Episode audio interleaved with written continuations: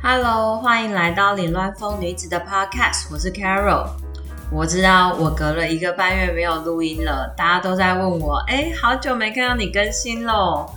而且我本来上次是说我要来录我的那个确诊日记嘛，跟大家分享一下我确诊之后发生什么事啊，然后做了什么，然后最后有没有什么后遗症啊？你以为我今天要录那个吗？No，你错了。我今天要录一个更重要的东西，因为它太深刻了，我必须马上录下来。我甚至刚下班还没有洗澡，我就直接来录了。现在是十月十三号的晚上十一点整。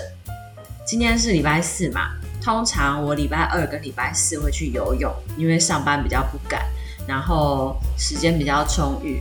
因为我这个月礼拜五都要去学校代课，所以时间比较少。Anyways，我今天早上就去游泳。然后今天其实没有学生呢，就是人不多。然后在那个泳道游的时候，其实也蛮快乐的，就是没有别人来跟你抢泳道，然后没有人游很快给你压力，也不会有人游太慢挡在你前面。甚至有一度哦，我那个泳道只有我一个人在游，所以就是游得很愉快啊，就很开心，可以游在中间，不用让另外一边有人游回来这样子。然后呢？游到后来，我就上来休息一下，然后去喝个水，想说下去游一下好了。结果没想到，我那个泳道已经有人了，而且有两三个。我又到隔壁泳道，那里有两个人，虽然说不多，可是我想说应该不会到很挤吧。结果没想到，那两个就是游泳速度跟我不同啦。只要泳速不同的话，就会有游起来有一点。不顺，你知道吗？就是你有时候要让他，或者是有时候他一直游很快在你后面，然后就压很有压力，然后我就会变得，他每次只要有人在我后面的时候，我就游超快，快到你脚快抽筋那种快，然后换气的时候也会有点不顺，我会觉得哦压力好大哦，然后刚好也差不多有一个小时了，所以想说好吧，那我就起来，结果我起来之后刚好我的东西放在。比较深的甬道那一边，所以我就走过去那里，然后拿着我的水，坐在旁边椅子上面休息，然后喝一下水，补充个水分。我就看着那个五米深的甬道，五米深的甬道总共有两个，那两个分别都只有一个人在游泳。然后我想说，哎，我以前很久很久以前，以前还是学生的时候，就会来这边游泳。那个时候我是敢游。五米深那一边的，然后因为那边人也比较少嘛，所以在那边游泳就是比较不会遇到太多人或太多小朋友。然后再加上我小时候学游泳的时候是在我妹幼稚园，所以我那时候应该是小三小四。我们在三明加上里面游泳池，它是由深到浅的有那种游泳池，所以基本上你只要游到底，一定会到最深的地方，然后你再游回来就到浅的地方。我想说，嗯。以前呢，小三这年纪都可以这样游到深的地方，我还会在那边玩哦，然后就也没有觉得太可怕，反正就只是很深啊。你在水里面看都差不多嘛，所以那时候我想说，嗯，不然我来试试看好了。然后我就把水放下，然后先从它那个楼梯、那个栏杆、那个楼梯慢慢爬下去。然后我爬下去之后，因为通常它两边都会有一个。呃，给你踩的地方嘛，啊，他那边是做瓷砖那种的，然后就踩在那瓷砖上面，从水的上面往下看，只会觉得说水底里面看起来是深绿色，就是不像你比普通那个泳道，你可以直接看到地上的那个瓷砖颜色，我往下看就是深绿色，这也挺正常的，就是水比较深的时候就会变这个颜色，就像海边那样。然后呢，我想说，嗯。OK 的，没问题。然后那一个泳道的那个女生刚好在对面休息，所以我就深呼吸，然后吐个气，想说好来这边游游看好了，搞不好以后就可以都来这边，就不会跟人家人挤人的呢。所以我就准备好自由式的姿势，然后脚一踢，一游出去的那一瞬间，就是我离开旁边那个可以踩的那个瓷砖的那个地方的时候。我直接踢到水的中间了嘛？我直接游了那大概一公尺左右的距离哦。我看着泳池的池底，结果根本就是一望无尽，超级深，那就是深渊，那就是那根本就是你从天堂然后往下看地狱的感觉，真的是超可怕。我那一瞬间，全身一定一定有起鸡皮疙瘩，我我甚至觉得我没办法呼吸了。像我呃前几天刚好跟一个同事聊到，就是他觉得他游那个长泳道要一路游到底，突然就会有压力，没有办法做到。可是，在练习的时候都 OK。我当下也是那感觉，我就忘记我怎么呼吸，怎么换气，自由式的手要怎么摆动，我的脚要怎么踢。那瞬间，全部脑中一片空白，我就看着那个超级超级深的那个池，那个五米五米就是五公尺嘛，就大概就两层楼，还不到两层楼的高度哎，结果竟然超可怕的哎。那边就没有人，首先是没有人在那边游嘛，就两个人在那两个泳道。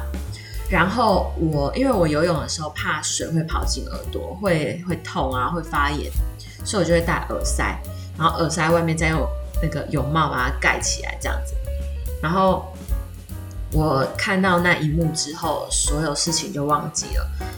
可是我又不敢，就是往回直接往回游，因为你要转弯，转弯身体要做一个很大幅度的移动。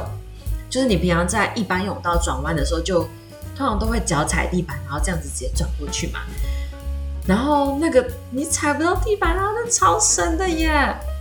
所以我就决定，好，我就往前游，反正长度一样嘛，跟我平常在游的那长度一样，我就给它游到底就对了。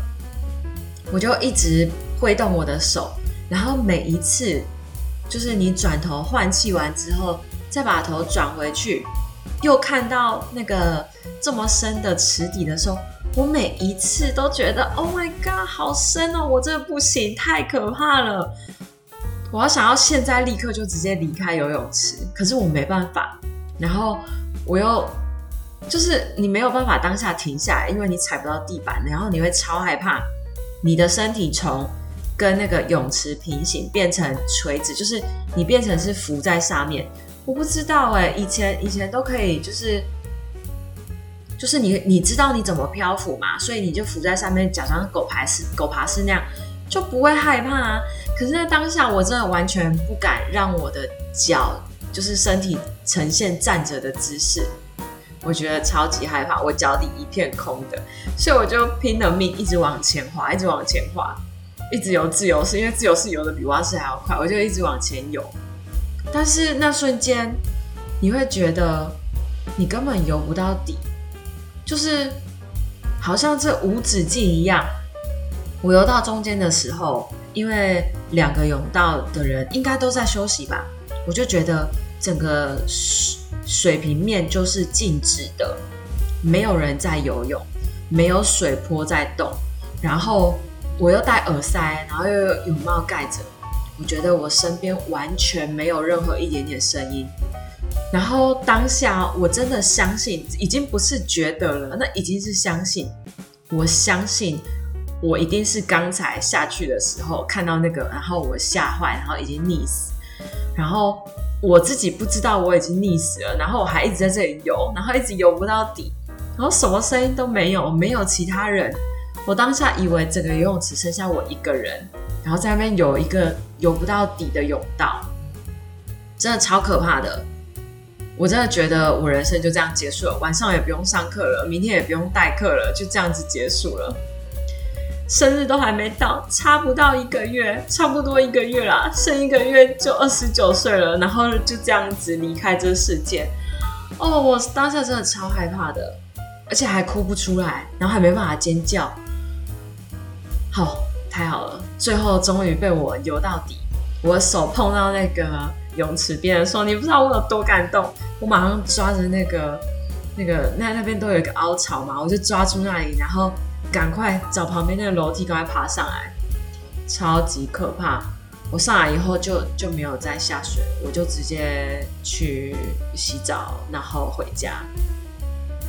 我这阵子。